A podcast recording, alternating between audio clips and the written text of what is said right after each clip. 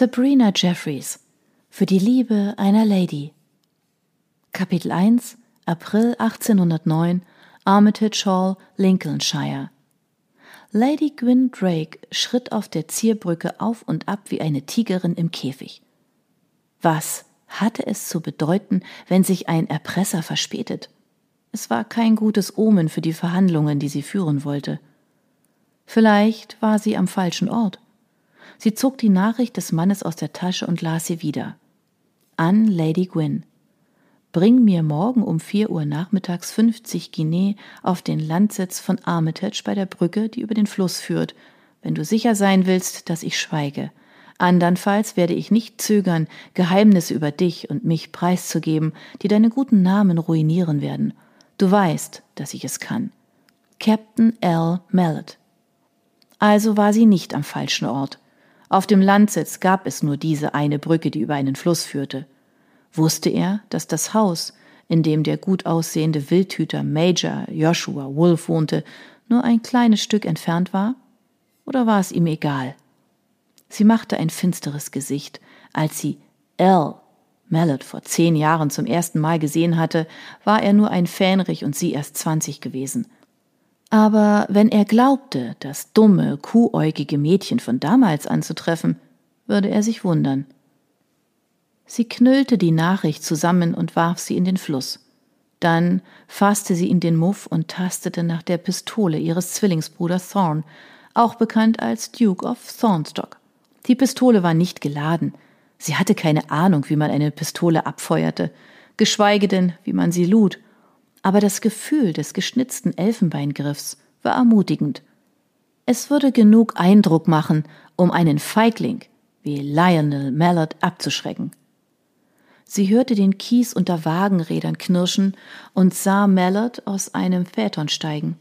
Wahrscheinlich hatte er ihn auf Kredit gekauft, doch man wäre nicht darauf gekommen, wenn man ihn unbekümmert den Hügel zur Brücke hinunterschlendern sah. Kaum zu glauben, dass sie vor Jahren alles für zwei blaue Augen, ein selbstgefälliges Lächeln und einen schwarzen Lockenkopf riskiert hatte. Selbst in der Uniform eines einfachen Fähnrichs hatte Lionel unglaublich anziehend auf eine Frau gewirkt, die sonst nur mit den alternden Freunden ihres Stiefvaters zu tun gehabt hatte. Oder mit ihrem Bruder und den Halbbrüdern, die sie geärgert hatten. Heute war er noch eindrucksvoller gekleidet, ganz wie ein Gentleman. Aber es ließ sie kalt. Wie war es nur möglich, dass sie die Wahrheit nicht schon damals erkannt hatte? Dass er charmant und aalglatt war, die Sorte Mann, die sich in das Leben einer naiven Frau einschlich, sie dann vergiftete und ihre Zukunft mit einem Bissen verschlang. Wenn sie es nur eher begriffen hätte. Es spielte keine Rolle. Sie erkannte seinen wahren Charakter jetzt. Als er auf sie zuging, die Selbstsicherheit in Person, zog sie Thorns Pistole und zielte auf ihn. Das ist nah genug, Sir. Er lachte sie aus. Zum Teufel mit ihm. Du willst mich also erschießen? Ich muss. Aber nicht doch. Er warf frech den Kopf zurück. Du musst nur meinen Preis zahlen. 50 Guinea sind eine angemessene Summe für mein Schweigen, findest du nicht? Ihre Hände zitterten. Sie hoffte, dass er es nicht sah. Ich wundere mich, dass du so wenig verlangst, wenn man bedenkt, wie viel du bekommen könntest, wenn du mich heiraten würdest. Oh, interessiert dich das noch? Sie starrte ihn nur finster an und er zuckte die Achseln. Ich hatte es nicht erwartet. Was für ein Jammer. Eine Hochzeit würde zu uns beiden gut passen. Ich bin nicht sicher, dass es für dich finanziell gut wäre. Aber was habe ich schon davon? fragte sie kalt. Er ließ seinen unverschämten Blick über sie schweifen. Du bist nicht mehr halb so jugendfrisch wie mit zwanzig. Bald wird man dich als alte Jungfer betrachten, die aus dem Rennen ist. Und dann wird dich keiner mehr heiraten. Gut, das passt mir ausgezeichnet. Seltsamerweise war das die Wahrheit. Ich fürchte, du hast mir die Männer gründlich verleidet, mein Lieber. Auch das stimmte. Jedenfalls teilweise. Und ich bin auch kein Grünschnabel mehr, der auf deine Tricks hereinfällt. Wozu brauchst du dann die Pistole? Ah, mein Bruder fürchtete, du würdest versuchen, mich zu entführen, so wie du zu Weihnachten Kitty Nickman von genau diesem Landsitz entführen wolltest. Die Erinnerung an seinen gescheiterten Plan brachte sein Blut in Wallung. Ich habe es erwogen, aber ich kenne Thornstock. Wenn ich dich entführen würde, würde er dir keinen Penny mehr geben und dann wären wir beide arm. Das hat er dir ja schon vor Jahren angedroht. Die Erinnerung an diesen Verrat hatte sie wie eine schlimme Erkältung befallen. Es machte sie wütend, dass es immer noch weh tat.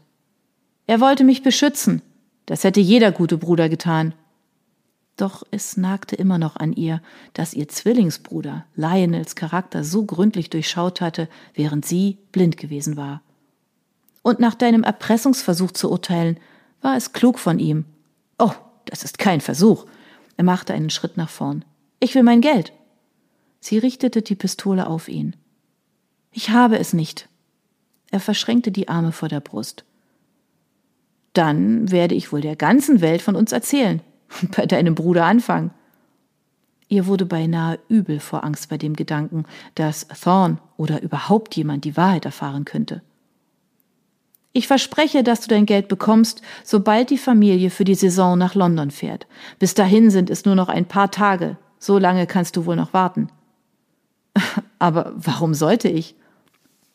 Wenn ich Thorn in der Stadt um 50 Guinea bitte, wird er sich nichts Arges denken, denn das könnte ich ja ohne weiteres für Schmuck oder Kleidung ausgeben. Doch hier, auf dem Lande, wo das nicht so leicht geht, wird er die Bitte verdächtig finden und wissen wollen, wozu ich das Geld brauche. Ich kann ihm keine glaubwürdige Lüge auftischen, und wenn ich die Wahrheit sage, bringt er dich vielleicht einfach um. Lionel schmunzelte.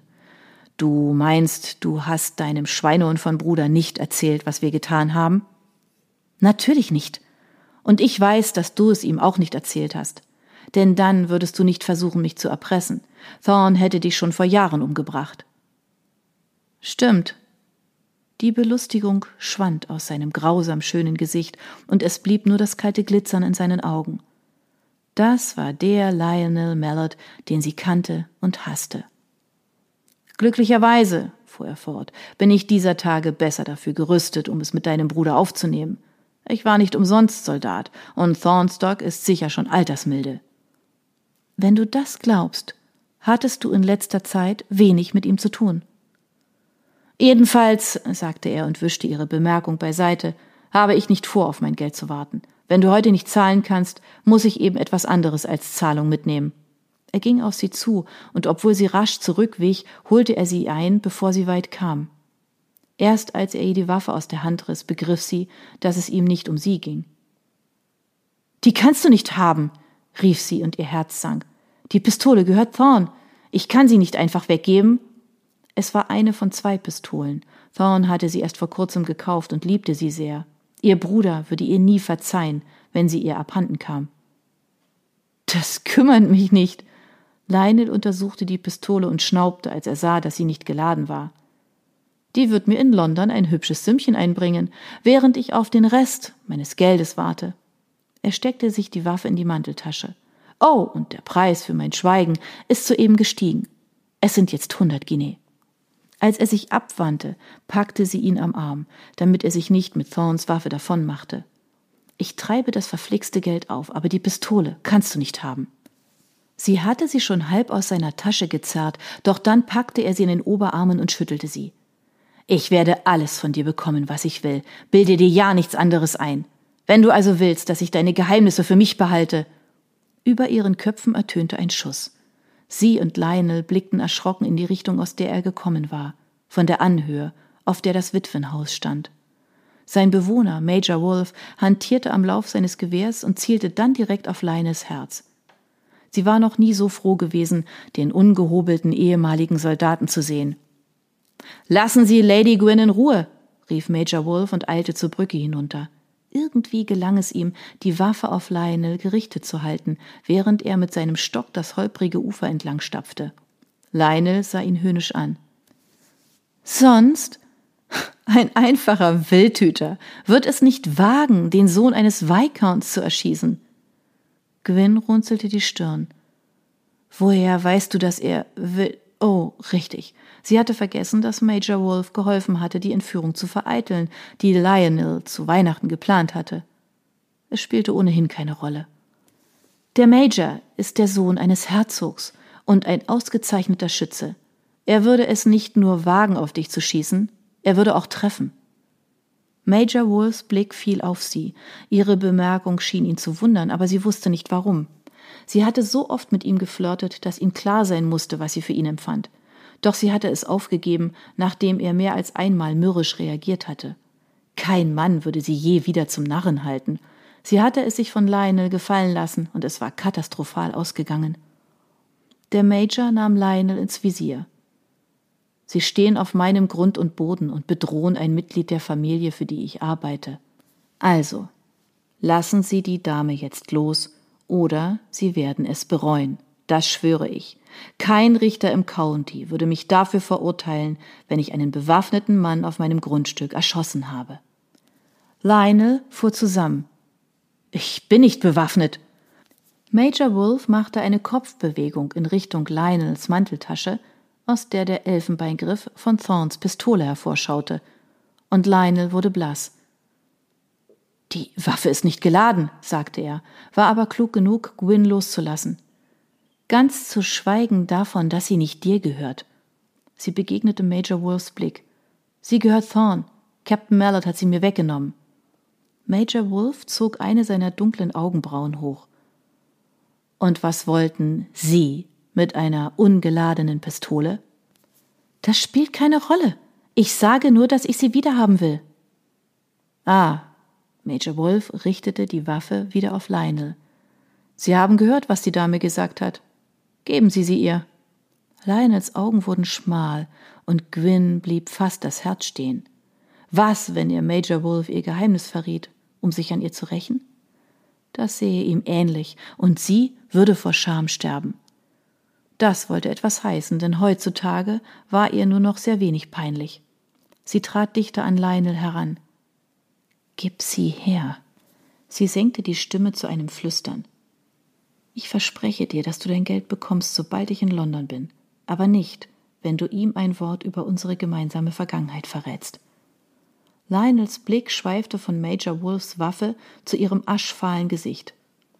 Ich nehme dich beim Wort, murmelte er, gab ihr Thorns Pistole und wich zurück, bis zum Ende der Brücke und auf den Pfad, auf dem sein Phaeton wartete. Major Wolf, der sie beide aufmerksam beobachtet hatte, fragte zum Glück nicht, worüber sie gesprochen hatten, Sie war sicher, dass das Rauschen des Flusses das Gespräch übertönt hatte, doch sie zitterte noch in dem Bewusstsein, dass sie nur um Haaresbreite entkommen war. Und dass es so bleiben würde, solange es Lionel gab. Ich wünschte, sie hätten ihn umgebracht, murmelte sie, als Major Wolf auf sie zukam und Lionel nachsah. Als Lionel in seinen Vätern gestiegen und weggefahren war, entspannte sich Major Wolf sichtlich. Dann steckte er die große, seltsam aussehende Pistole in die geräumige Tasche seines zerlumpten Mantels, den er immer trug, wenn er auf dem Landsitz arbeitete. Ich begleite sie zurück nach Armitage Hall. Sie wollte protestieren, doch er fügte hinzu, nur für den Fall, dass Mallet hier noch irgendwo herumlungert und ihnen auflauert. Oh, das war ein gutes Argument. Danke, dass Sie mir zu Hilfe gekommen sind. Er nickte schweigsam wie immer, und gab ihr mit einer Geste zu verstehen, dass sie vor ihm hergehen sollte. Sie überquerten die Brücke und erklommen den Hügel. Eine Weile herrschte Schweigen, und sie warf ihm immer wieder verstohlene Blicke zu. Himmel, der Mann sah gut aus. Sein langes schwarzes Haar war unmodern frisiert, ein Zopf mit einem einfachen Lederband, aber er sah trotzdem gut aus. Manchen war sein Kinn zu energisch und seine Lippen zu schmal, doch Gwyn fand die Kombination faszinierend. Aber was ihn von allen anderen Männern unterschied, die ihr je begegnet waren, waren seine haselnussbraunen Augen, auch von Haywood, der ebenfalls haselnussbraune Augen hatte. Die Augen des Majors hatten die Farbe von dunklem Honig, ein Goldton, der so ungewöhnlich war, dass sie sie den ganzen Tag hätte anstarren können. Allerdings hatte sie nur noch selten Gelegenheit dazu. Als seine Schwester Bea auf dem Landsitz gewesen war, hatte Gwyn ihn öfter gesehen, aber seit Bea verheiratet war, wollte er anscheinend nichts mehr mit den Bewohnern von Armitage Hall zu tun haben. Das hielt die Dienstmädchen nicht davon ab, über ihn zu tuscheln, wie er aussah, was er sagte, was er tat. Eine hatte sogar gesagt, dass sie Major Wolf vom Fleck weg heiraten würde, lahmes Bein hin oder her. aber er schien nicht zu ahnen, wie er auf Frauen wirkte, denn sonst wäre er sicher längst verheiratet. Laut seiner Schwester war er schon 31.